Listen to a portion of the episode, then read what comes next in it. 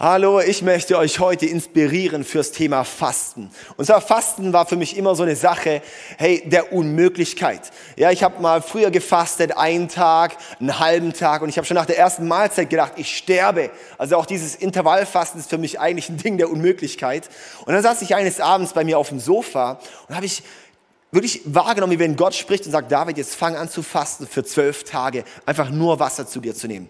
Und es war so, Hä? Gott, bist du's? Ja, und dann habe ich einfach angefangen. Und das Coole beim Fasten ist, wie fastest du? Mach's einfach. Einfach anfangen, das heißt nichts mehr essen, einfach Wasser trinken und es ist super. Und so habe ich angefangen zu fasten und einen Tag überlebt, den zweiten Tag überlebt. Und wie ihr es euch denken könnt, ich habe überlebt, ich bin heute immer noch da.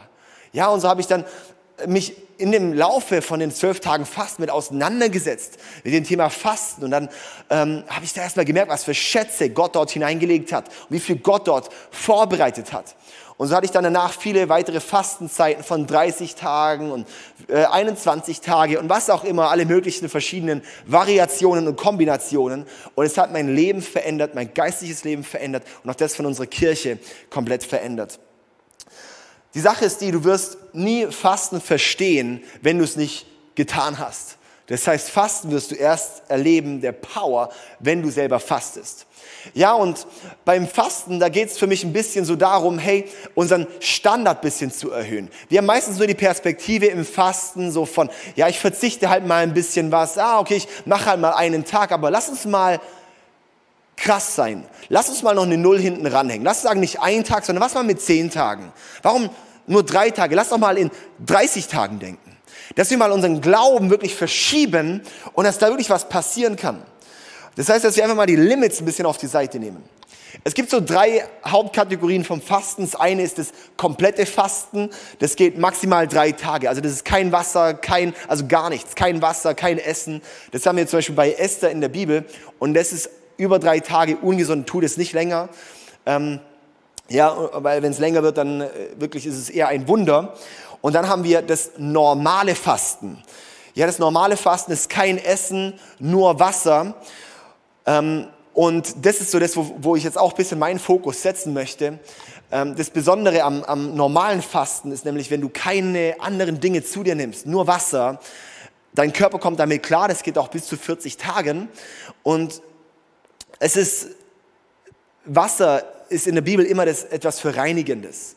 Das heißt, alles, was nicht Wasser ist, setzt Reize bei uns. Und darum geht es auch beim Fasten mitunter, dass ich bestimmte Reize mal deaktiviere für mein Leben und es damit etwas passiert. Und das ist, werden wir nachher weiter reinschauen und auch in der nächsten Session. Dann gibt es das Teilfasten. Und zwar, das ist zum Beispiel mit Säften zu fasten, Daniel-Fasten, Verzicht auf bestimmte Dinge, Social Media, Schokolade, was auch immer. Das ist alles Teilfasten. Ich bezeichne das gerne auch mehr als Verzichten. Ähm, und ich sage so, Fasten ist immer effektiver als nicht zu fasten. Also lass uns einfach fasten, lass uns damit anfangen zu fasten. In der Bibel sind Dinge anders gelaufen, als sie bei uns heute in der Christenheit laufen. Und das ist ziemlich schade. Ja? Und für mich ist immer der Punkt, da nicht zu schauen, nur, hey, was ist halt in der Bibel schief und was ist bei uns heute richtig, sondern mehr zu schauen, wenn mein Leben mit dem Leben in der Bibel auseinander driftet, dann stimmt etwas bei mir nicht, dann stimmt etwas bei uns nicht. Und darum schauen wir darauf, hey, was sind Schlüssel, die wir in der Bibel übersehen? Und in der Bibel gibt es genau diesen krassen Schlüssel vom Fasten. Das ist eine Geheimwaffe Gottes. Und ich habe uns vier Punkte und der erste Punkt ist, Fasten ist eine vergessene Grundlage. Fasten ist eine vergessene Grundlage. Ja, und zwar Mose, David, Esther, Elia, Daniel, die erste Kirche, Jesus, auch in der Kirchengeschichte, die ganzen Erweckungsbewegungen, alle Glaubenshelden haben gefastet. Und darum sage ich, willst du das Leben von den Glaubenshelden, dann zahl auch den Preis von den Glaubenshelden. Das heißt auch, wir schauen uns das Thema Fasten an. In Matthäus 6, wo eigentlich äh, so Jesus in der Bergpredigt, ähm, das ist einmal das, das Vaterunser und dort sagt er, hey, wenn ihr aber betet, wenn ihr gebt. Und da sagen wir als Christen alle, ja, man beten und geben, Grundlage des Glaubens. Und dann macht er weiter mit dem dritten, wenn ihr aber fastet. Hä, fasten? Genau, und Jesus setzt damit gleich Beten, Geben und Fasten sind die drei Säulen, sind Grundlagen des christlichen Glaubens. Er sagt nicht, falls ihr fasten solltet, sondern wenn ihr fastet. Das heißt, ihr fastet und dann, wenn ihr fastet, dann macht so. Die Frage, muss ich jetzt fasten? Gute Frage, muss ich fasten? In Matthäus 9, Vers 15 lesen wir, Jesus, ähm, dass, dass Jesus sagte, hey, wenn der Bräutigam weg ist, dann werdet ihr fasten. Das heißt, das ist mein zweiter Punkt, Fasten ist ein Liebesgeschehen.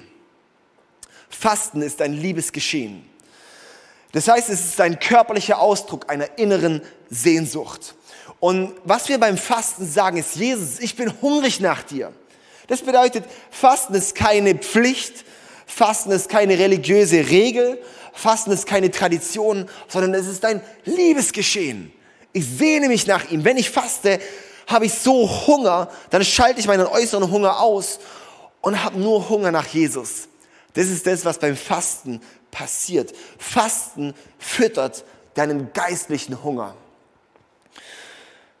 Fasten sagt Jesus, ich habe auf nichts mehr Hunger als nach dir.